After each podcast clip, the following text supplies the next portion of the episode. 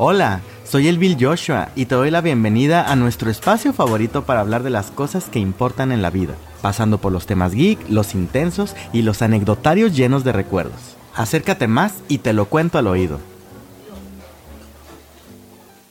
Me da muchísimo gusto tenerte por aquí como siempre en nuestra cita semanal de Te lo cuento al oído, porque el día de hoy vamos a hablar de algo que me apasiona y que me súper encanta. Pero antes de eso te recuerdo que este es el momento exacto para que puedas ir por tu bebida o por tu snack o lo que sea que quieras estar tomando o bebiendo mientras estamos platicando. De mi lado yo ya tengo por aquí mi soda de lichi, porque me gusta mucho este sabor que es como que muy japonés, aunque aquí en México también se utiliza esta fruta, no sé si en tu país también, que aquí se le llama liche. Bueno, pero en fin, el asunto es que esta semana vamos a estar platicando acerca de poesía. Vamos a leer algunos poemas de diferentes autores y de hecho algo súper intenso para mí es que voy a leer un par de poemas escritos por mí y que pues realmente yo nunca le he mostrado nada de lo que yo escribo a la gente, ¿no? Contadas personas han leído algo que yo haya escrito y además de eso, Rosa Espinosa, nuestra querida invitada del primer episodio de Te lo contamos juntos, me mandó también algunos poemas suyos para que leamos por aquí, los cuales están súper geniales. Vamos a leer también algunos poemas de autores contemporáneos y también otros que tienen que ver un poquito con mi vida, un poco de Pablo Neruda, Jaime Sabines, Silvia Plath, entre otros autores. El asunto es que esto se va a poner bueno, pero antes de iniciar creemos un marco de referencia y ahora sí vamos a volver a nuestra amada y querida RAE, porque de ahí sacamos la definición del día de hoy. Y como lo dice nuestro concepto, la poesía es la manifestación de la belleza o del sentimiento estético por medio de la palabra. Esto ya puede ser en verso o en prosa, porque existen tanto poetas que escriben en prosa como poetas que escriben en verso. Y esto ya depende mucho de lo que quieren tratar de conseguir, qué tan formales son con el estilo, si quieren tener una rítmica particular, etc. Pero algo que me parece bien interesante es que se habla de que lo que se busca es que a través de la palabra se pueda expresar un sentimiento de belleza o estética, porque la poesía en sí misma utiliza el lenguaje escrito para poder comunicar. Y a mí me parece una cosa maravillosa el poder encontrar palabras exactas y precisas que puedan tener ritmo y contexto para poder generar ideas que puedan ser interesantes metafóricas, hacer que tu mente vuele o que llegues a ciertos lugares de tu alma, ¿no? Y por eso es que a mí me encanta la poesía desde hace muchos años. Particularmente esto es algo que me ha acompañado toda mi vida. Yo desde que estaba en la secundaria empecé a leer un poquito de poesía, pero no de manera como muy formal. Sin embargo, por allí de cuando yo estaba en la preparatoria, y eso es un pequeño story time, yo estuve haciendo mis prácticas profesionales en el Consejo Tutelar de Menores aquí en el estado en el que yo vivo. Y pues en este lugar se reciben a personas menores de edad que están siendo procesadas legalmente porque cometieron algún tipo de crimen, ¿no? El punto es de que cuando yo estaba en ese lugar, yo atendía un círculo de estudio de INEA. Si no eres de México, pues INEA es un instituto que sirve para la educación de las personas adultas, para personas que quieren hacer la preparatoria de manera abierta y que puedan continuar con sus estudios, ¿no? Y por eso es que yo estaba allí también encomendado de este círculo de estudio y me gustaba mucho, de hecho, pero en paralelo yo también estaba haciendo algunas labores administrativas en lo que eran las oficinas de las personas de orientación y allí estaba una señora llamada Chuyita, bueno, así le decíamos nosotros, se llama María de Jesús, que ella pues me inculcó muchas cosas interesantes y una de ellas fue que me presentó a Jaime Sabines. Un día me llevó un libro para que me pusiera a leer porque ella se dio cuenta de que a mí me gustaba mucho la poesía y me encontré con algunos poemas que me parecieron como muy interesantes y me gustaba mucho que ella lo que hacía también era de que se ponía a platicar conmigo y me hacía preguntas de ¿y qué te pareció esto? ¿y por qué crees que el autor dice esto? ¿no? ¿y por qué crees que de esta manera expresó tal idea? Y me gustaba mucho porque era un ejercicio como muy abstracto y como muy intelectual de poder entender qué era lo que estaba tratando de decirnos el autor, o mejor dicho, qué cosa era lo que yo como lector estaba logrando obtener de esa obra que nos estaba presentando, en este caso particular Jaime Sabines, y por eso vamos a leer también algunas cosas de Jaime Sabines porque forma parte un poco de mi historia. Yo sé que hay muchos otros poetas que son más reconocidos tal vez, pero en este caso lo quiero abordar porque se trata un poquito de historias que están ahí enlazadas, y ahorita vamos a leer precisamente ese poema que yo discutía mucho con Chuyita, pero lo primero que vamos a leer es un poema de Rosa Espinosa que se llama La piel más fina. Como te decía, ella me hizo el favor de hacerme llegar una serie de poemas tanto suyos como de otros autores que vamos a estar leyendo aquí. Y bueno, vamos a lo que es el primer poema titulado La piel más fina. Si he de hablar de mis uñas, lo haré asida a esa piel, la más fina, donde mi cuerpo se alarga, como las ramas del árbol que juegan con el aire más endeble. Una y mil veces buscaré sobar el mismo verso, que de repetirse hará cantar el filoso extremo de mis dedos, Hablaré sí de mis uñas, como si nunca hubiesen rasgado piel alguna, como si ignoraran el filo de su borde, como quien escribe lamentos en la carnosa densidad de una espalda. Las uñas son todas esquirlas, trozos de piel endurecida, tejido marchito, arma de un solo lado, testigo del desuello, trama desprendida, en la tersura de los frutos o en la violencia salvaje de la calle oscura. Uñas somos, y en su incisiva transparencia habita la verdad del origen, testifican el nacimiento y dan fe de nuestra muerte. Este es un poema de Rosa Espinosa que a mí particularmente me encanta. Es un poema muy interesante que nos habla acerca de lo que es la vida, de lo que es el amor, de lo que es la sensualidad, a través de lo que son las uñas y de cómo las uñas representan muchas cosas más allá de solamente ser esta fibra que está en nuestros dedos y que también, como lo dice Rose de una manera bien interesante, dan testigo de nuestra muerte, ¿no? Cómo las uñas siguen existiendo allí al momento de que morimos. A mí me encanta la forma en la que Rose escribe y de hecho vamos a leer varias cosas más de ella y te vas a dar cuenta de la manera tan perfecta en la que maneja el lenguaje y por eso decidí iniciar con este hermoso, intenso y sutil poema de Rosa Espinosa en el que nos habla acerca de las uñas. Y vamos a dar paso al siguiente poema y este es el primer poema que me puse yo a analizar en verdad y discutir con Chuyita de lo que te platicaba ahorita en la historia y se trata de un poema de Jaime Sabines muy cortito que se llama Hay un modo. Hay un modo de que me hagas completamente feliz, amor mío. Muérete. Este es un poema que es bastante conciso, bastante corto, solamente tenemos una frase que es la que constituye toda la idea y lo que tiene de interesante es la forma en la que genera muchísimas vertientes e interpretaciones debido al uso específico de las palabras por Jaime Sabines para poder dejar la puerta abierta a muchas interpretaciones distintas con muchos sentidos y muchas formas de ver la misma idea. Por ejemplo, aquí tenemos nosotros una contradicción extraña o aparente contradicción, mejor dicho, en la que nos dice que hay un modo de que me hagas completamente feliz, amor mío. O sea, esta persona le está escribiendo a alguien a quien ama, a una persona que le importa aparentemente, y que en general la felicidad de una persona relacionada con el amor viene con la felicidad del otro, ¿no? Con la salud, con la vida de la otra persona y que la otra persona se encuentre bien. Y nos ponemos a pensar entonces, tal vez es que no ama a esta persona y el hecho de decirle amor mío solamente es una forma de hablar, solamente tal vez es una relación en la que no quiere estar y es una persona que realmente no quiere, es una relación obligada, es una relación por compromiso, pero también podría ser que se tratara de una relación o de una persona a la que ama pero que está sufriendo, ¿no? Imagínate que el amor de tu vida, la persona a la que más quieres, está en coma, está pasando por una situación horrible y que está sufriendo muchísimo y que la única forma en la que tú puedas hacer que se libere de ese sufrimiento y de ese dolor es dejarle que pueda morir, ¿no? Entonces aquí es una forma en la que también podría ser interpretada esta idea. También puede ser que sea una relación que está terminando, que yo estoy en un momento de ira y que estoy diciendo, ¿sabes qué? Quiero que ya te mueras porque de esa manera yo voy a poder estar bien. Y por eso es que este poema es tan interesante pese a ser tan corto que yo he leído ensayos enteros acerca de las diferentes interpretaciones que se le puede dar a estas palabras que forman esta idea tan corta pero que tiene tantos elementos que permiten el poder extrapolarla a muchísimas situaciones diferentes. Te invito también a ti a que pienses qué cosa es lo que puede significar esto para ti y que me lo dejes ahí en los comentarios. Y siguiendo con nuestra lectura, vamos a ir a leer un poema de un autor distinto. Este es José Ángel Buesa. Vamos a leer uno de sus poemas más famosos, se llama Poema de la despedida. Te digo adiós y acaso te quiero todavía. Quizá no he de olvidarte, pero te digo adiós. No sé si me quisiste, no sé si te quería,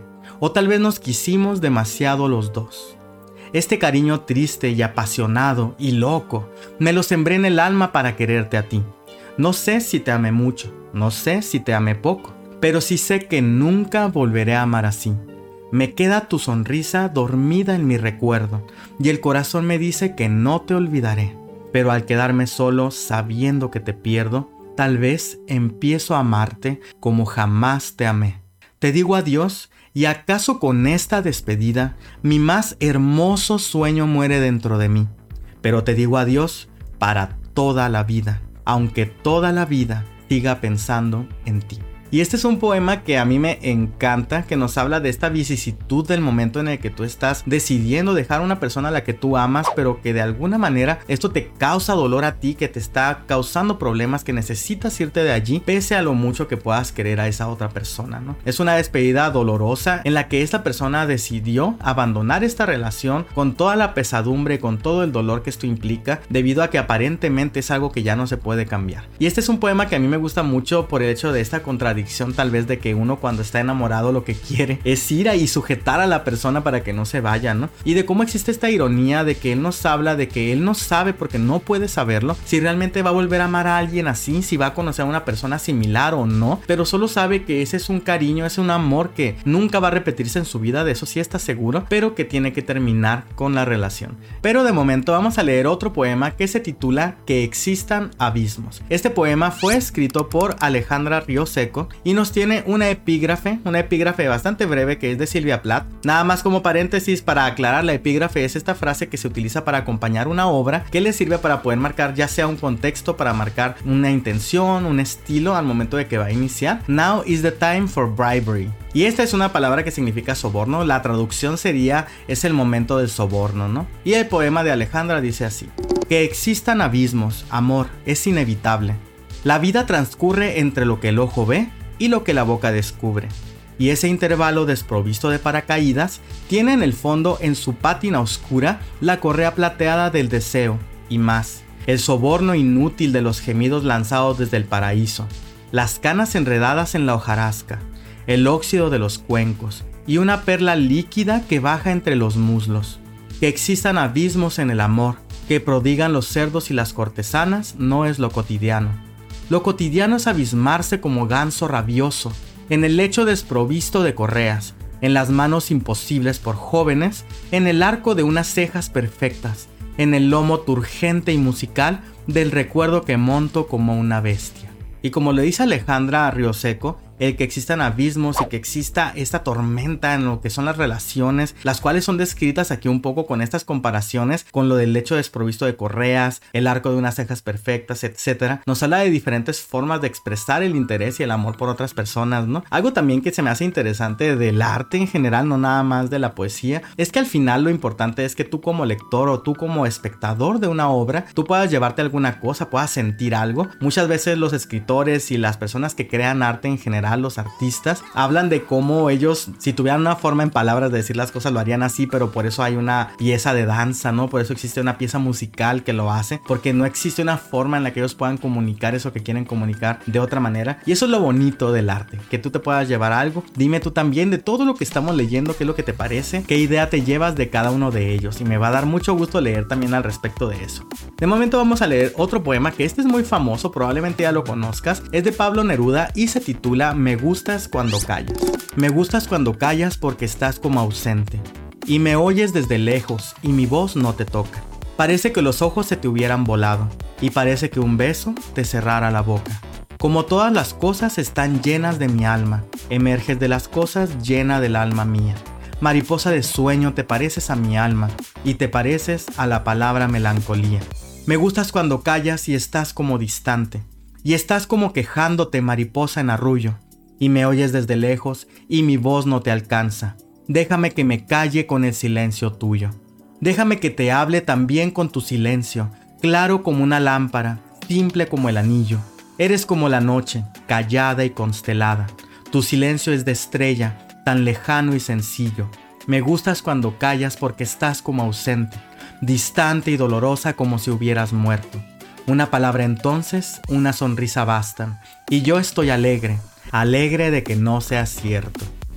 Y de hecho este es un poema bastante clásico de Palo Neruda. Recuerdo que alguna vez escuché una versión en audio declamada por Alejandro Sanz que literalmente solo está leyendo sin intención, una cosa bien rara. De hecho te invito a que lo busques por ahí en internet y que lo escuches a ver a ti qué te parece. Y bueno, me gustas cuando Callas habla de esta forma en la que se ama a una persona que pues está en silencio, que está demostrando su amor a través de su silencio, está demostrando su personalidad, su identidad a través del guardar silencio también y de cómo esto puede significar muchas cosas y que también en silencio es parte de un lenguaje que una pareja tiene, ¿no? De que las personas cuando están calladas también pueden comunicarse con las miradas, con las risas, con los movimientos y cosas simples que bastan para poder encontrar un mensaje dentro de ellas. Lo que es el verso de me gustas cuando callas me gusta mucho, aunque suena muy cacafónico, por el hecho de que es bastante rítmico, su lectura es muy rítmica, sus versos son bastante bien puestos y que se pueden leer con mucha facilidad. Tiene una fonética muy buena, ¿no? Al escucharse y bueno, en general, este es un poema que me gusta mucho, es un poema bastante clásico que probablemente ya conocías y que me trae algunos recuerdos de cuando estudiaba la preparatoria, ¿no? Otro de los poemas que vamos a leer el día de hoy se titula Skinheads en mi lectura de poesía. Este es de Antonio León, él es un escritor que nos trae siempre escritos, poemas y textos en general que tienen un estilo más rudo, más punk, que viene un poco a transgredir ideas de lo que la poesía convencional es y que trae esta forma contemporánea de tratar a la poesía con un poco menos de seriedad y con más protesta, con más palabras que nos inciten, ¿no? Y algo también que hay que aclarar es que la palabra skinheads se refiere a un subgrupo como una subcultura que existe desde varios años atrás, que llegó a ser como la oposición a los hippies, que los skinheads son personas que se visten con botas de trabajo y como que en todo muy industrial. Y vamos a darle lectura. Si en algo me equivoco, me han de poner una golpiza. Ya tuvieron suficiente con mi piel tostada, de tanto andar a pie, con la autoridad que finjo sobre ciertos temas. También es que odian otras cosas que yo represento, el glam rock, las canciones de los Freddys, mi forma de ir por la calle agitando la melena, los rubíes del viento que forjo con las manos, al decir que todos se la sudan a Bob Creeley, y que las poetas de mi ciudad son las culpables de mi odio por el mar. Me voy a equivocar y habrá tres o cuatro botas con brillo de mi saliva, en la rendición de cuentas del bullying que me faltó. Parece repentino ese interés por los poetas del grunge, después de los 18. Ellos llegaron marchando sin hacer ruido, con cuadros de hule espuma pegados en las suelas, la disciplina de las formaciones de guerra, la mirada de que ahora podemos ser amigos, porque bebimos cerveza como si fuera agua dulce, como si mis peroratas al filo de la neurosis pudieran ser llamadas poesía. Y como te lo estaba comentando, la poesía de Antonio León es una poesía que es bastante irreverente, que viene a transgredir, a incitar al lector a tener ciertas emociones, ciertas incomodidades al momento de que él escribe. Y también nos habla de cómo él mismo está ridiculizando lo que es su poesía, lo que él está diciendo aquí, como si se tratara nada más de tonterías que él está diciendo al momento de estar borracho en una plática con sus amigos. Y también este escrito trae mucha cultura de lo que es la gente de Baja California. Nosotros vivimos aquí con mucho calor. Normalmente llegamos a los como 50 grados centígrados en el verano. Y esto de estar tomando cerveza en las tardes con los amigos es algo bien común. Las canciones de los Freddys que forman parte de la cultura de las personas de la generación de mi papá, por ejemplo. Leo bastante que Antonio León tiene un poquito de todo esto dentro de lo que es su personalidad y por eso lo refleja también aquí dentro de lo que es su escrito. Y también de cómo hay una crítica a lo que es la poesía acerca del mar, ¿no? De que él nos menciona de que las poetas de la ciudad, que no sé a quién se refiere en realidad, hablan constantemente de eso, probablemente, porque no dice exactamente por pero que odia los poemas que hablan acerca del mar. Y en general me parece interesante lo que es la forma en la que se redacta este poema, que es bastante, como te decía, transgresora, que no existen versos propiamente, pero sí existe un ritmo al momento de que se lee, porque te puedes dar cuenta que lo puede leer correctamente, ¿no? Y ahora vamos a ir a uno de los poemas más famosos que vamos a leer aquí, que es el poema titulado Los Amorosos, y este pertenece a Jaime Sabines, como te decía, es la obra más reconocida del autor, y curiosamente este poema no está escrito en prosa como la mayoría de sus escritos, así que vamos a darle lectura. Los amorosos callan. El amor es el silencio más fino, el más tembloroso, el más insoportable. Los amorosos buscan, los amorosos son los que abandonan, son los que cambian, los que olvidan. Su corazón les dice que nunca han de encontrar, no encuentran, buscan. Los amorosos andan como locos porque están solos, solos, solos, entregándose, dándose a cada rato, llorando porque no salvan el amor. Les preocupa el amor. Los amorosos viven al día, no pueden hacer más, no saben, siempre se están yendo, siempre hacia alguna parte. Esperan, no saben qué esperan, pero esperan. Saben que nunca han de encontrar. El amor es la prórroga perpetua. Siempre el paso siguiente, el otro, el otro. Los amorosos son los insaciables, los que siempre, qué bueno, han de estar solos. Los amorosos son la hidra del cuento. Tienen serpientes en lugar de brazos, las venas del cuello se les hinchan, también como serpientes para asfixiarlos. Los amorosos no pueden dormir, porque si duermen se los comen los gusanos. En la oscuridad abren los ojos y les cae en ellos el espanto. Encuentran alacranes bajo la sábana y su cama flota como sobre un lago. Los amorosos son locos, solo locos, sin Dios y sin diablo. Los amorosos salen de sus cuevas temblorosos, hambrientos, a cazar fantasmas. Se ríen de las gentes que lo saben todo, de las que aman a perpetuidad, verídicamente, de las que creen en el amor como una lámpara de inagotable aceite. Los amorosos juegan a coger el agua, a tatuar el humo, a no irse. Juegan el largo, el triste juego del amor. Nadie ha de resignarse. Dicen que nadie ha de resignarse. Los amorosos se avergüenzan de toda conformación. Vacíos, pero vacíos de una costilla a otra, la muerte les fermenta detrás de los ojos, y ellos caminan, lloran hasta la madrugada, en que trenes y gallos se despierten dolorosamente. Les llega a veces un olor a tierra recién nacida, a mujeres que duermen con la mano en el sexo, complacidas, a arroyos de agua tierna y a cocinas. Los amorosos se ponen a cantar entre labios una canción no aprendida, y se van llorando, llorando la hermosa vida. Y como te puedes dar cuenta, de una manera muy interesante, Jaime Sabines nos habla acerca de las personas que aman, de la gente que se enamora y que hace esto de amar a perpetuidad, ¿no? De que buscan el amor y luchan para alcanzarlo, como si fuera una misión constante y absoluta de la vida, y de cómo las personas que aman realmente son personas que viven sin una conformación, que todo el tiempo están buscando y están haciendo cosas, y aunque parezca que nos está hablando de cosas malas porque describe a los amorosos como si fueran una hidra que lanzan fuego y cosas de este tipo como muy malas, en realidad también se puede leer que nos está hablando de que son personas que están luchando en contra de toda la adversidad. Esto es un poquito una antítesis de eso, nos está hablando de cómo todo eso pareciera ser algo ridículo, que realmente la vida no se trata realmente del amor y que esa búsqueda pues nunca se va a poder conseguir, ¿no? Y que también las personas que aman son las que viven como que el mayor frenesí, el mayor gusto y la mayor dicha de la vida que es el poderse sentir enamorados, porque el amor también se compone como una droga, porque tu cuerpo genera hormonas que te van a hacer sentir bien por el hecho de estar con esa persona que quieres. Y también me encanta leerla porque a veces yo sí me siento un poco como lo que describe él aquí, ¿no? De cómo las personas que amamos y que estamos en busca del amor nos encontramos en esta eterna lucha y búsqueda por encontrar a la persona a la que amar y de que este amor pueda vivir, crecer y ser perpetuo por el resto de la vida.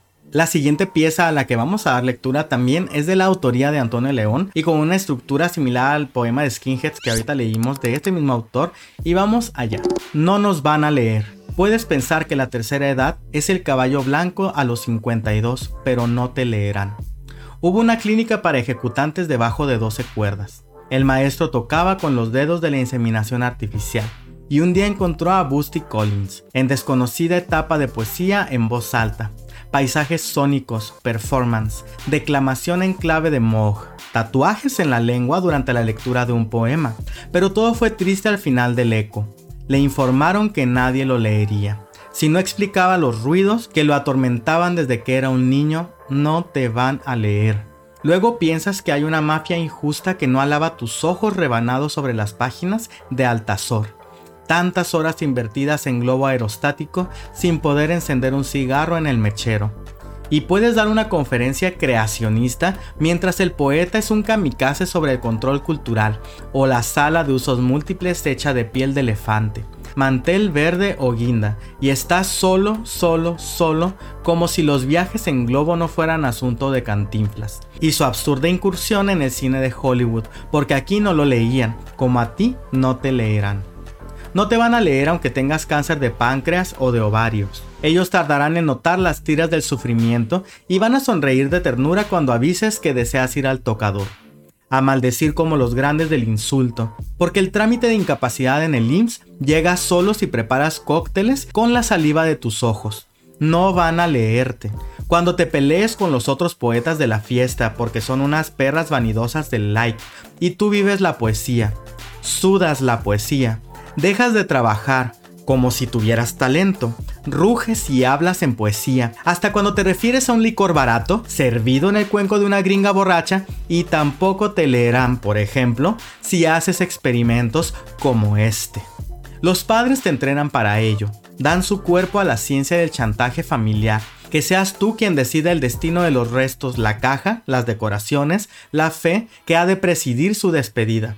Llores si es necesario por el lado blanco de las gafas, que hables frente al público, digas, hijos de la chingada, debieron leerlo, su legado estético es vasto, como el de Mick Karn y su banda, aunque ustedes preferirían a Duran Duran.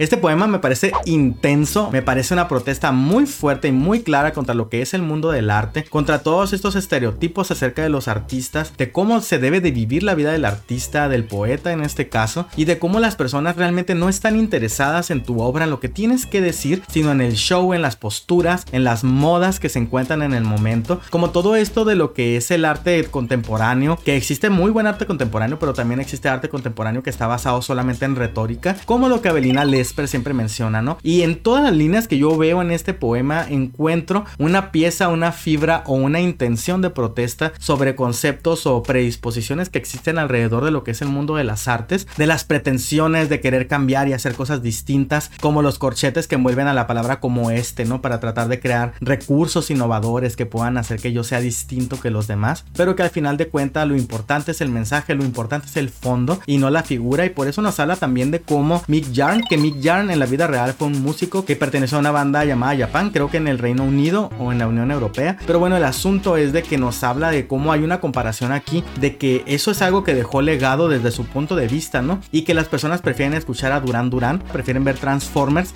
antes que ver el faro, ¿no? Y esto nos habla muchísimo acerca de la forma en la que la cultura general, la gente concibe el arte y la necesidad de este arte y la necesidad de poder tomar en cuenta este arte. Y con esto vamos a dar paso a la lectura de un poema de Silvia Plath, que antes de poder comenzar con este poema te tengo tanto una pequeña anécdota como un poco de contexto de quién es Silvia Plath. Para empezar, a Silvia Plath yo la conocí debido a que cuando yo estaba en la preparatoria, yo era una persona bastante nerd que me gustaba mucho estar leyendo todo el día y una de las cosas con las que me obsesioné por mucho tiempo fue con la poesía y me inscribí a un círculo de lectura que se hacía aquí en el Teatro del Estado en mi ciudad, en una sala que se le conoce como el Café Literario y que yo iba ahí los fines de semana para poder escuchar poesía de diferentes autores y allí fue donde conocí a Silvia Plath en una plática que se dedicó precisamente a conocer la obra de esta mujer y conocer un poquito también de su vida porque ella es una de esos artistas que su obra se relaciona demasiado con su vida personal y por eso también es importante conocerla. El rollo de la vida de Silvia Plath es que ella es una persona que padeció toda su vida de depresión crónica y que se intentó suicidar en muchas ocasiones, creo que llega como a las 10 veces y siempre tenía la buena o mala suerte que no sé ni siquiera cómo describirlo de que sobrevivía y después de mucho tiempo ella se casó y también tuvo familia, pero lo que fue la infancia de Silvia fue muy atormentada debido a que ella al parecer tuvo un papá golpeador y que fue muy abusivo durante toda toda su infancia y su niñez. Y esto vino a marcar en gran medida lo que fue su obra y en gran medida lo que es la forma en la que ella veía la vida. Y lamentablemente después al momento de que ella se casa se casa con un hombre que también la maltrataba aparentemente según declaraciones que se hicieron posteriormente. Pero lo que fue la forma de desahogar sus pensamientos y sus emociones fue a través de la poesía. De hecho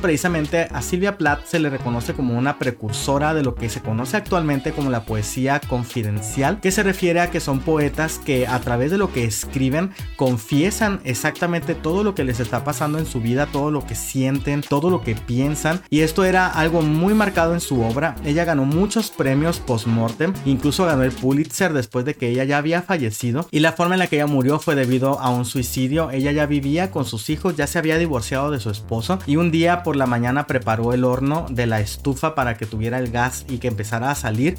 Le preparó el desayuno a sus hijos y también le dijo al vecino que iba a pasar algo para que estuviera pendiente ahí de los niños. Y lo que hizo ella fue que bajó a la cocina, cerró la puerta, metió la cabeza en el horno que ya tenía gas, prendió un cerillo y explotó. De esta manera finalizó la trágica vida de Silvia Plath, pero dejó como legado muchos escritos que son muy interesantes y que de hecho es una gran discusión que existe permanentemente lo que son las traducciones de los poemas de Silvia Plath porque el lenguaje que ella utiliza es muy sofisticado y es muy difícil de poder traducir o poder llevar esas ideas a otros idiomas. Y bueno, el poema se llama Daddy, que en español se traduce como papi, y vamos ahora sí a darle lectura. Te advierto que es muy intenso, ¿eh? Tú ya no, tú ya no me sirves, zapato negro, en el que viví 30 años como un pie, mísera y blancuzca, casi sin atreverme ni a chistar ni a amistar. Papi, tenía que matarte, pero moriste antes de que me diera tiempo. Saco lleno de Dios, pesado como el mármol, estatua siniestra, espectral, con un dedo de pie gris, tan grande como una foca de frisco. Y una cabeza en el insólito Atlántico, donde el verde vaina se derrama sobre el azul, en medio de las aguas de la hermosa Nauset, yo solía rezar para recuperarte. Ach du. En tu lengua alemana, en tu ciudad polaca, aplastada por el rodillo de guerras y más guerras. Aunque el nombre de esa ciudad es de lo más corriente, un amigo mío polaco afirma que hay una o dos docenas. Por eso yo jamás podía decir dónde habías plantado el pie, dónde estaban tus raíces. Ni siquiera podía hablar contigo. La lengua se me pegaba a la boca. Se me pegaba a un cepo de alambre de púas. Ich, ich, ich, ich. Apenas podía hablar. Te veía en cualquier alemán y ese lenguaje tuyo tan obsceno. Una locomotora, una locomotora silbando, llevándome lejos, como a una judía. Una judía camino a Dachau, Auschwitz, Belsen. Empecé a hablar como una judía. Incluso creo que podría ser judía. Las nieves del Tirol, la cerveza rubia de Viena, no son tan puras ni tan auténticas. Yo, con mi ascendencia gitana, con mi mal hado y mi baraja de tarot y mi baraja de tarot, bien podría ser algo judía. Siempre te tuve miedo a ti, a ti, con tu Luftwaffe, con tu pomposa Germania, con tu pulcro bigote y esa mirada aria, azul centellante.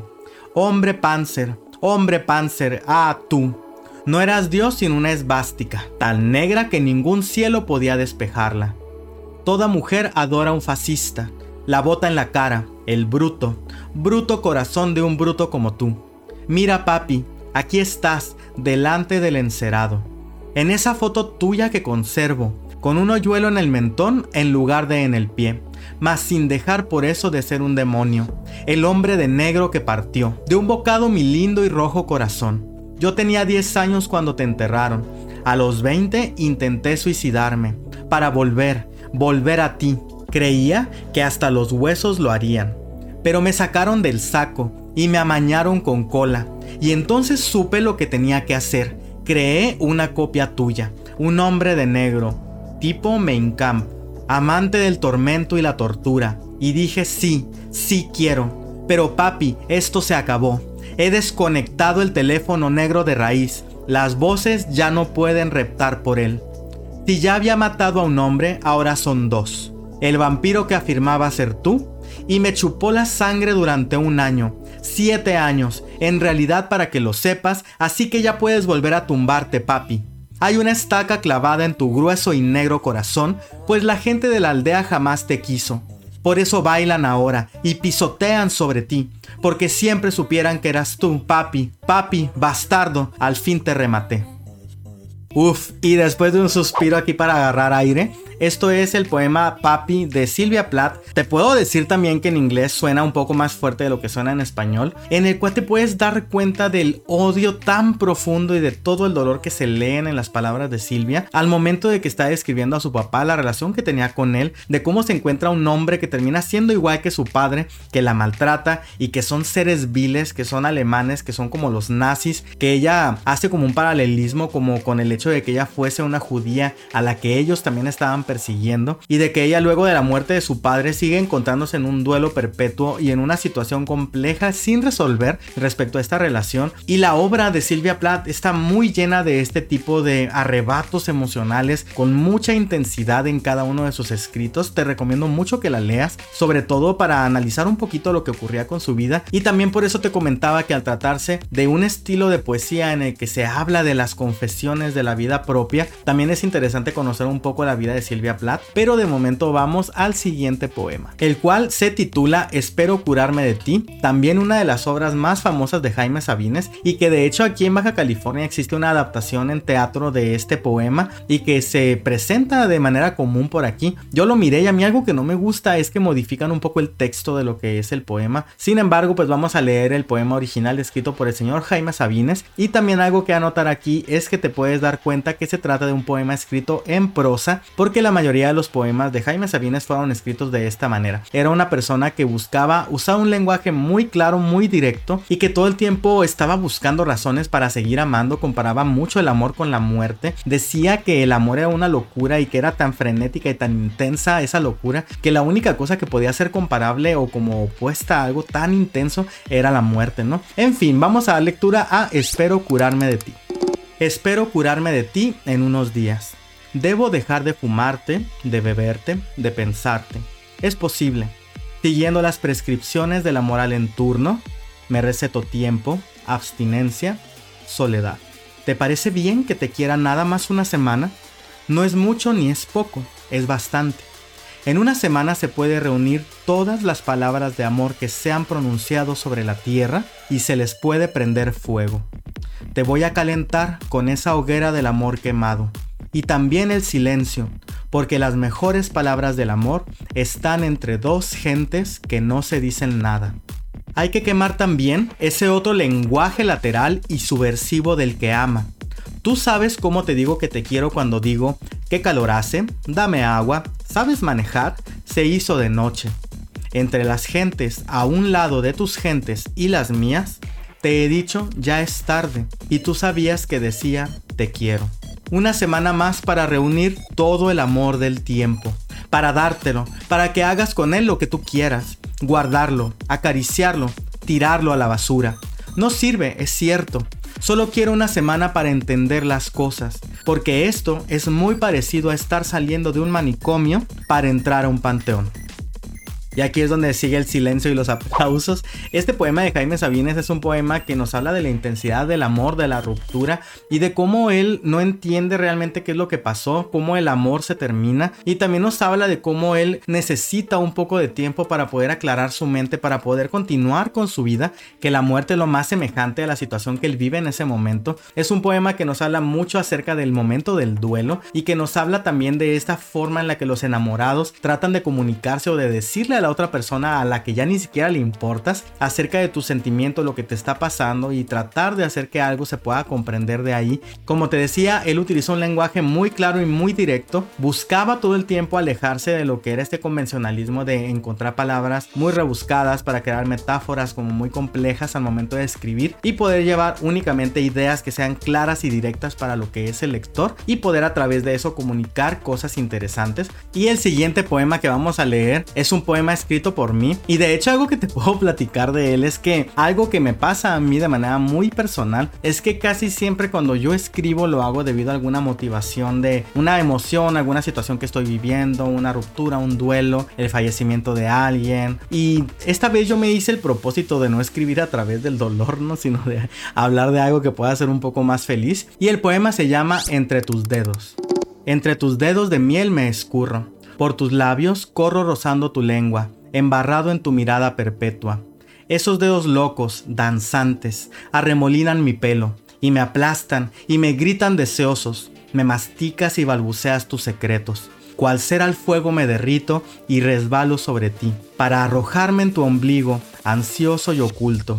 Tu lengua, que recorre mis pisadas, me atrapa, fuente de asfixia involuntaria, de éxtasis, pero la llama agitada de tu voz me aclama y me grita y te grito y gritamos. Gritamos con voz de cómplices, con voz de vida, como el soplo incesante que suspira, que recorre mi piel y culmina. Culmina como la vida, como la muerte, el sosiego y la locura. Envuélveme en tus brazos y déjame soñar tus dedos, tus dedos mágicos. Y más adelantito, al final de esta plática contigo del día de hoy, vamos a leer otro de mis poemas que se llama Tu olor. Y vamos al siguiente poema, que este es el poema 20 del señor Pablo Neruda, así que vamos a leerlo. Puedo escribir los versos más tristes esta noche. Escribir, por ejemplo, la noche está estrellada y tiritan azules los astros a lo lejos. El viento de la noche gira en el cielo y canta. Puedo escribir los versos más tristes esta noche. Yo la quise, y a veces ella también me quiso. En las noches como esta, la tuve entre mis brazos, la besé tantas veces bajo el cielo infinito. Ella me quiso, y a veces yo también la quería. ¿Cómo no haber amado sus grandes ojos finos? Puedo escribir los versos más tristes esta noche, pensar que no la tengo, sentir que la he perdido. Oír la noche inmensa, más inmensa sin ella, y el verso cae al alma como al pasto el rocío. ¿Qué importa que mi amor no pudiera guardarla? La noche está estrellada y ella no está conmigo. Eso es todo. A lo lejos alguien canta. A lo lejos. Mi alma no se contenta con haberla perdido. Como para acercarla mi mirada la busca. Mi corazón la busca y ella no está conmigo. La misma noche que hace blanquear los mismos árboles. Nosotros, los de entonces, ya no somos los mismos. Ya no la quiero, es cierto, pero cuánto la quise. Mi voz buscaba el viento para tocar su oído. De otro, será de otro, como antes de mis besos. Su voz, su cuerpo claro, sus ojos infinitos. Ya no la quiero, es cierto, pero tal vez la quiero. Es tan corto el amor y es tan largo el olvido. Porque en las noches como esta la tuve entre mis brazos, mi alma no se contenta con haberla perdido. Aunque este sea el último dolor que ella me causa y estos sean los últimos versos que yo le escribo. Y nuevamente nos encontramos con un poema de despedida en el que Pablo Neruda nos está hablando de una ruptura, de una finalización de un ciclo, de una relación que ya está acabando, que él decide acabar y que él está dudando, no sabe realmente si todavía la ama o no la ama. Pese a eso, dice Pablo Neruda que él puede escribir los versos más tristes esa noche, porque cuando escribimos como cualquier expresión humana que nosotros tengamos, todo el tiempo surgen cosas que van de acuerdo con nuestras emociones y por eso hay personas que solo pueden escribir cuando están tristes o cuando están felices o cuando tienen una cierta incitación específica o inspiración para poder hacerlo, ¿no? Y antes de continuar con el siguiente poema, que es un poema de Jaime Sabines también que me gusta mucho, te quería platicar una historia que recordé cuando estaba planeando el guion para este capítulo, que me ocurrió hace más de 15 años. Yo escribía bastante y en esa época escribí un poema que se llamaba Miedo. Este poema hablaba de una ruptura, pero no de la situación amorosa de la ruptura, sino de la sensación de incertidumbre de cuando vas con esa persona a hablar y que no sabes qué es lo que va a pasar y que tienes como mucho miedo de lo que vaya a ocurrir independientemente de si sea bueno o malo. Bueno, el asunto es que ese poema se trataba de ese miedo, ¿no? Y así se llamaba Miedo, era un poema bastante largo y resulta que yo envié este poema a un centro poético español que se llamaba Centro Poético de Cataluña y que hicieron un concurso para elegir los mejores poemas y publicarlos en forma de una antología. Y recuerdo que en esa época pues yo estaba muy joven, yo no sabía ni qué con lo de los envíos internacionales ni nada de eso. Yo solamente lo mandé porque en un sitio web que estaba allí disponible del instituto este pues se podía hacer y lo hice y pues que resulta que gano y que se publica el poema y me dijeron que si quería que me mandaran una copia del libro pero yo tenía como que muchos rollos en esa época porque no tenía una dirección donde recibirlo y bla bla bla. El caso que yo les dije que no, pues que ya después buscaba cómo conseguirlo porque la verdad en el momento como que no me importaba y ahora pienso en retrospectiva que fui súper tonto. Hubiera estado súper bien poder tener una copia de ese libro y es una tristeza que me puse a buscar por internet otra vez y a ver si encontraba por ahí el poema, ya no lo encontré y no lo tengo guardado y estoy muy frustrado porque yo quería ponerlo para este episodio para poderlo leer también y no lo encontré. Así que si alguien tiene conocimiento del Centro Poético de Cataluña y sabe dónde puedo conseguir ese poema, si lo tienen por ahí en el archivo, estaría genial para después poderlo traer por acá. Y bueno, ahora sí vamos al siguiente poema que te comentaba que se trata de un poema también de Jaime Sabines. Este poema se titula Te quiero a las 10 de la mañana. Es un poema que me gusta mucho porque habla de una relación madura, pero vamos a leerlo primero y después de eso lo platicamos un poco. Te quiero a las 10 de la mañana y a las 11 y a las 12 del día. Te quiero con toda mi alma y con todo mi cuerpo, a veces en las tardes de lluvia. Pero a las 2 de la tarde o a las 3, cuando me pongo a pensar en nosotros dos y tú piensas en la comida o el trabajo diario o en las diversiones que no tienes, me pongo a odiarte sordamente con la mitad del odio que guardo para mí. Luego vuelvo a quererte, cuando nos acostamos y siento que estás hecha para mí, que de algún modo me lo dicen tu rodilla y tu vientre, que mis manos me convencen de ello y que no hay otro lugar en donde yo me venga, a donde yo vaya, mejor que tu cuerpo. Tú vienes toda entera a mi encuentro, y los dos desaparecemos un instante. Nos metemos en la boca de Dios hasta que yo te digo que tengo hambre o sueño. Todos los días te quiero y te odio irremediablemente. Y hay días también, hay horas, en que no te conozco en que me eres ajena como la mujer de otro. Me preocupan los hombres, me preocupo yo, me distraen mis penas. Es probable que no piense en ti durante mucho tiempo. Ya ves, ¿quién podría quererte menos que yo, amor mío? Este es un poema de Jaime Sabines que me encanta, que habla de una relación que ya tiene tiempo, una relación madura, en la que evidentemente él sabe que una relación de este tipo tiene una rutina de por medio, que los hijos, que las cosas que ocurren en el trabajo diario, y eso provoca que las personas tengan conflictos, que se peleen, que en algunos momentos él se atreve a decir que pues hay veces que la odia, ¿no? Que él odia profundamente a la mujer a la que quiere, a la mujer con la que vive, pero que después de un tiempo, después de que se da cuenta de que la vida sigue su curso y que sigue sigue estando ahí con ella y vuelve a ver las cosas buenas que ella tiene, vuelve a amarla, ¿no? Pero también lo interesante del poema es cómo nos habla de este contraste de que solamente puedes odiar tanto a una persona en un momento como ese cuando es una persona que te importa mucho y que la quieres mucho también. Y por eso el poema finaliza con esta pregunta retórica en la que Sabine nos dice, ¿quién podría quererte menos que yo, amor mío, ¿no? En lugar de decirte, ¿quién te quiere más que yo? Él pregunta, ¿quién te puede odiar tanto como te puedo odiar yo por tanto que te quiero? Y por que te metes en estas cosas de la vida que no están padres y que no me gustan, pero que al final de cuentas regreso contigo al final del día y vuelvo a ser yo contigo, ¿no? Vuelvo a encontrar a la persona que realmente me pertenece en mi vida y que amo. Es un poema que a mí me encanta porque habla como de esta dualidad de lo que es una relación y no de un idilio en que el amor es perfecto y próspero todo el tiempo. La siguiente pieza que leeremos también pertenece a Rosa Espinosa. Vamos a empezar a leer algunas piezas que tienen mucho que ver con su vida y con cuestiones bastante personales de Rosa. Algo que me llama la atención es que lo que ella escribe me remonta mucho a lo que hacía también Silvia Plath, menos dramático obviamente, pero en el sentido de que su poesía es muy confesionista, ¿no? Que ella todo el tiempo en lo que nos está diciendo a través de sus escritos, cosas que tienen que ver con su propia vida, con su identidad y con su persona. Así que vamos a leer Desapariciones de Rosa Espinosa. No desaparecieron, sus cuerpos cambiaron de lugar, dejaron la cama abocardada, sus huellas sobre los objetos, piel en las cobijas y trozos de uña en todos los rincones. Alguien ahogará su grito, buscará resignación en las estrellas, sofocará el recuerdo en los pañuelos y las nubes pardas.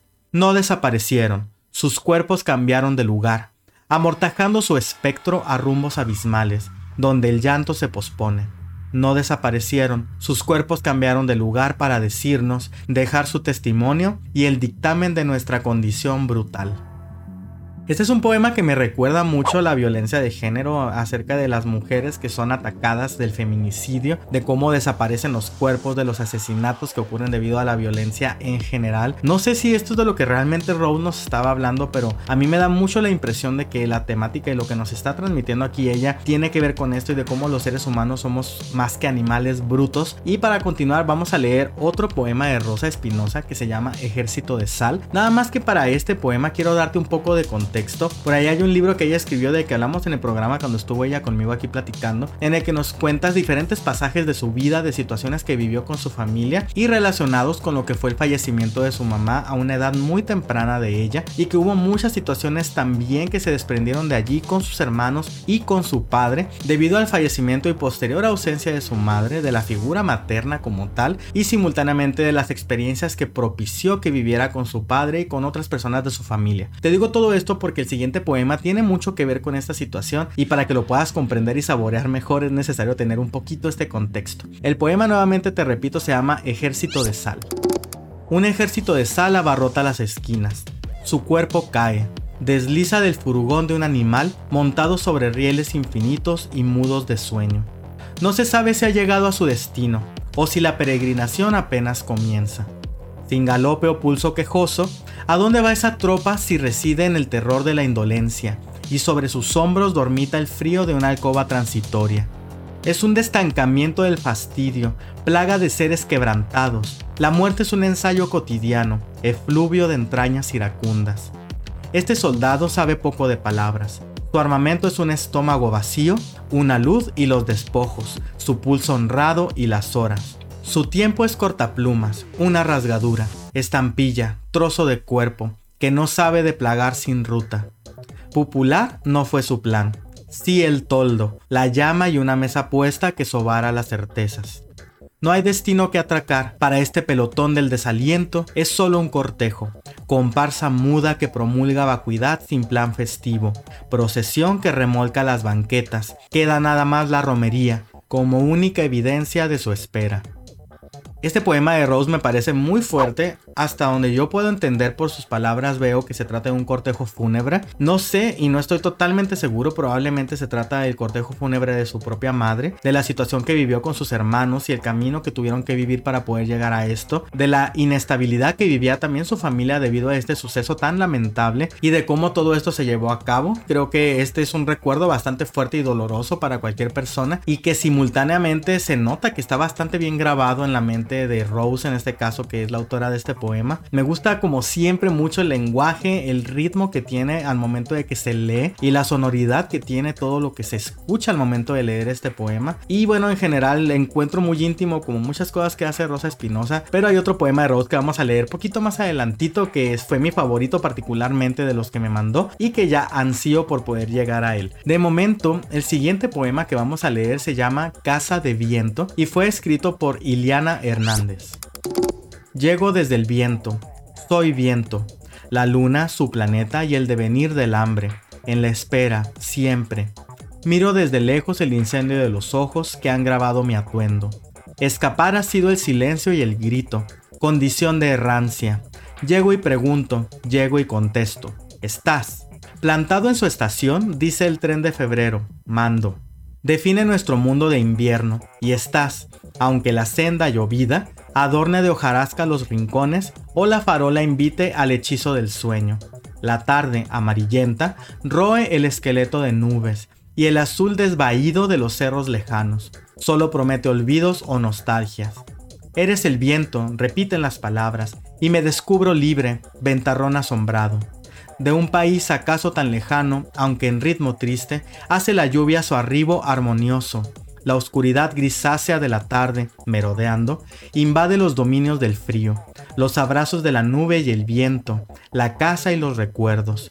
Tras las paredes palabras que no serán para mí, el olor del café. Febrero en la luna central, estás. Y para poder ir un poco más rápido vamos a leer el siguiente poema que fue escrito por María Edma Gómez. Este es un poema que me parece bastante intenso, vamos a ver ahorita que lo leamos a ti qué te parece. Se titula En esta esquina del mundo. Aquí, en esta esquina del mundo, las luces se disuelven. Huesos, sangre y piel se consumen. No dejan huella ya del sitio que ocuparon. Aquí, en esta esquina del mundo, he empezado a convertirme en sombra a desdibujarme en una luz opaca. Ayer, hoy, día y noche se confunden, en un solo tiempo se disuelven y dejan de ser imprescindibles. Me convierto en una celda de mí misma, el carcelero es el tiempo, y hay una sola salida hacia el silencio, y hay un canto en mis oídos que no cesa de repetir con una misma melodía, una misma frase. Como quisiera ahora simplemente sentir los mares, las arenas, que se me han vuelto intocables, sentir la brisa cosquilleando, en mi piel con su tacto de seda, pero aún queda la alegría cantando, con esa vocecita de muchacha, como un brote de aliento, aquí, en esta esquina del mundo. A mí me parece que la autora nos está hablando acerca del momento de la propia muerte, del momento en que te estás consumiendo y de cómo existen situaciones filosóficas que pueden pasar por tu mente al momento de llegar a este momento y de cómo esas cosas que normalmente podían ser relevantes ahora llegan a ser intrascendentes. Me parece interesante la forma en que describe la autora toda esta situación y bueno, no sé a ti qué te parece, déjame también ahí tus comentarios al respecto de este poema. Vamos a leer el siguiente poema que es de Alejandra Rioseco y se titula Such a Wonderful Song.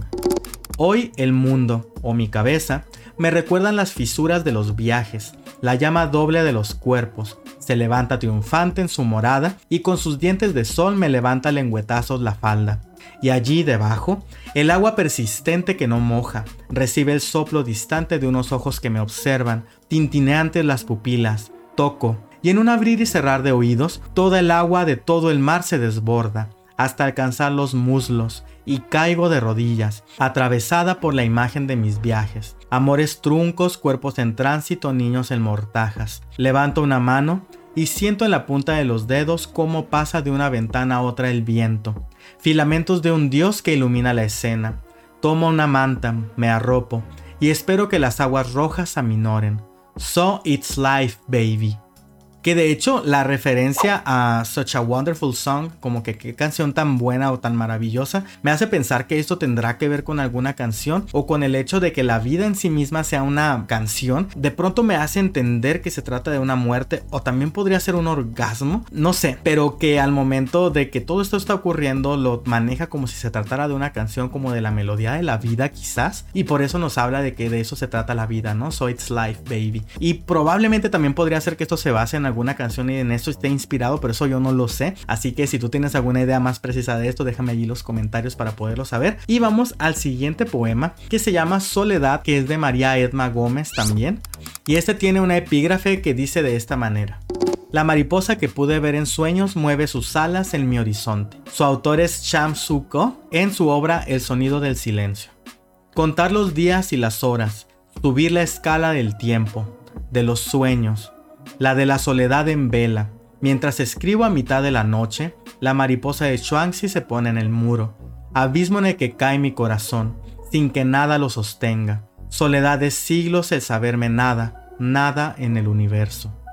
Que de hecho aquí la autora nos habla de una sensación bastante profunda de soledad y de cómo también utiliza la mariposa como símbolo al momento de redactar esto y de contarnos esta pequeña historia y de cómo el tiempo se detiene y pasa lento, ¿no? Al momento de que te das cuenta de que tú eres insignificante. Y también algo que yo le digo mucho a la gente que me lo recuerda este poema es que la vida es insignificante, realmente la vida solamente significa para ti mismo, misma o misma, porque en verdad ese es el significado que tiene, ¿no? No hay nada más allá ni antes ni después para mí, sino que simplemente el poder disfrutar de la vida, de ser feliz y de buscar cosas que puedan valer la pena durante este pequeño tiempo que tenemos en la existencia, ¿no? Y bueno, vamos al siguiente poema, que este es un poema que me encanta de Rosa Espinosa, se llama Estrenar costumbres y también tiene mucho que ver con esto que te platiqué acerca de la pérdida de su madre durante una época temprana y de cómo esto ha venido a cambiar paradigmas en su propia vida, algo en lo que normalmente las personas no nos ponemos a recapacitar. A mí me pareció bien interesante leerlo y vamos a darle lectura para que tú también sepas de qué se trata.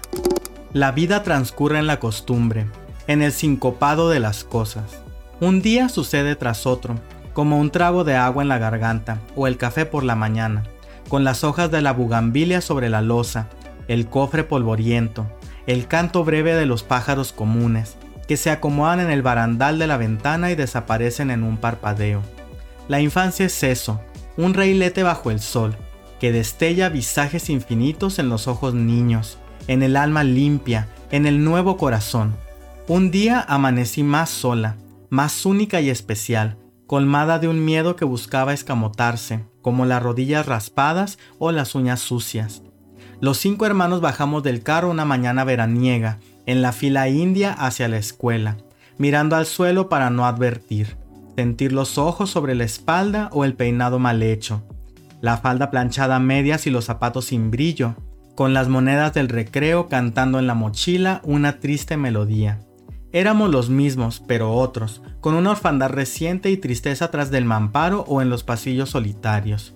Y así pasaron diez meses, años, grados escolares, estribos. Aprendí del disimulo, de mi risa que perdió para siempre su eco, y la condena sin prisión que me habita en el estertor y el vacío, en las noches silenciosas, en la tragedia sin sueño. Mi corazón es un tambor mudo, una caja de sonidos sin reverberar, y aunque la infancia desalojó mis predios, seré siempre la niña que busca en el columpio todos los vuelos, todos los vértigos, todos los zumbidos, y un suspiro de media tarde frente al raspado. El baño en un río no borrará la herida de tu pecho en mi recuerdo, ni tu sonrisa escasa sobre la almohada, ni tus ojos hundidos ni tu fragilidad, por saber que no estarías más aquí. Tu marca de agua es de ausencia, el lacre que selló mi carta de niña sola, sin castigo por no terminar la sopa, por llorar en los nudos de mi pelo. Es una ventaja no tenerte, saberte tras de mí por la tarea, por el cepillo de dientes o las agujetas, la ropa sucia, la cama sin tender, o la mano en la espalda sobando la fiebre, llorando por el estallido en mis oídos, con su hilo de sangre sobre la sábana, Nunca fuiste abuela, suegra o mujer desconsolada por el abandono. Ni vieja ni amargada ni tuviste un cuerpo blando y vencido. Por momentos es mejor vivir en eso que no fuiste, que no pudiste ser, porque tu cuerpo claudicó antes de comenzar la partida del tiempo sobre ti. Hoy eres la niña que cuido, la vieja que soy, y sobo tu recuerdo cada vez más inerte y disperso, como las volutas que pasean frente a la ventana, cuando la luz alisa el edredón y mi cuarto es una cuna de versos. Nunca serás despedida porque no hubo puertas, o andenes solitarios, o umbrales, o peldaños. Tampoco la distancia que se perfila cuando agitas la mano, aunque sí trazaste una ruta al infinito, ese alud en el que siempre insistiré para encontrarte.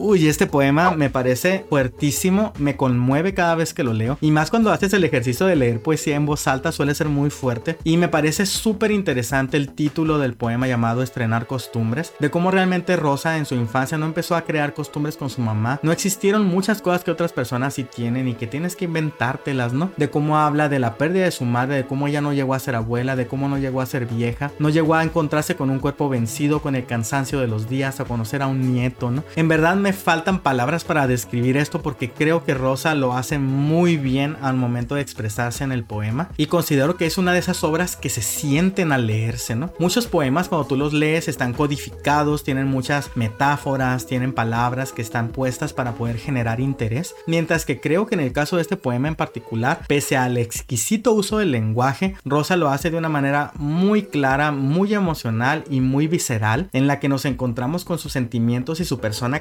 directamente sobre el papel en que escribió, y porque también tiene mucho que ver con las cosas que he leído de ella como autora, ¿no? Yo te invito a que busques por ahí por internet más cosas de Rosa Espinosa porque son muy buenas. Y antes de irnos ya vamos a seguir con el último poema, que es un poema mío, se llama Tu olor. Este fue un poema que escribí en un momento de mucho dolor, en un momento de mucha depresión, pero mejor vamos a leer porque es un poema de esos como muy intensos. Como marea de tu cuerpo sobre el mío, es físico despojo del recuerdo de tu tiempo, el nuestro. Te quedaste en mí insistente, con gritos de deseo. Tu inevitable huida deja migajas de ti, rastros deliciosos y adictivos que me obligan a seguirte, y te sigo. Cada respiro, suspiro o recuerdo penetra por mi olfato. Insistente regresas, terco, insufrible.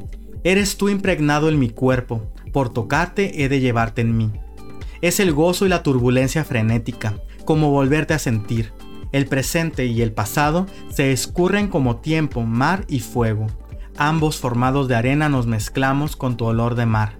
Adicto a tenerte, ya sabiendas que cada vez estás más lejos, abrazo mi propio cuerpo y agudizo mis sentidos para encontrarte. Tu regalo eres tú, tu olor irradia sobre mí, y dudo. No sé si arrancar con navajas tus partículas o cerrar los ojos para sentirte aquí. Tu olor es el presente perpetuo al que me aferro, cual llagas quemadas por el sol, poco a poco se arrancan de mi piel. Eres agua de tormenta, furtivo, incontenible y fugaz, pero me envicias y envenenas a sorbos. Si el amarte tanto es mi castigo y tu olor mi droga, no sé si es mejor la muerte o quemarte en fuego para mezclarte con cenizas y cal. Buscas en otras pieles el calor que no quieres de mí, receloso como si no hubiese sido mío primero, como si mi muerte alimentase tu insaciable ego. De tus despojos recibo las migajas, tu olor en silencio deja poco a poco de oler, y mi alma necia se rompe lentamente al recordarte.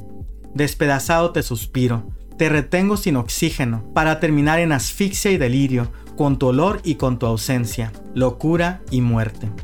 Y bueno, con esto terminamos nuestro episodio del día de hoy, nuestra plática del día de hoy, en la que estuvimos leyendo bastante poesía de muchos autores. Me atreví a poner algunas cositas mías por aquí. Y la tarea para esta semana va a ser que me digas cuál es tu poema favorito o tu poeta favorito. Ahí tú dime tus opiniones al respecto de todo esto. Y precisamente esta conversación del día de hoy, que estuvo muy literaria y muy artística, me recuerda cómo yo hace muchos años tenía mucho el hábito de estar escribiendo todo el tiempo y de poder expresar mis ideas de esa manera, ¿no? Y creo que los hábitos son cosas súper importantes, por lo que la semana que viene vamos a platicar acerca de los hábitos y vamos a hablar de algunas cosas relacionadas con cómo formar hábitos, de dónde salen los hábitos, por qué tienes que tener hábitos o por qué no y de qué manera se tienen que construir para poder conseguir objetivos, ¿no? Y de momento te dejo porque creo que esta conversación se tornó un poquito más larga de lo que yo pensaba. Me da mucho gusto que hayas estado por aquí conmigo y yo te dejo como siempre la frase que siempre decimos en este canal que dice que en la vida hay una sola cosa que es la más, más, más, más importante de todas.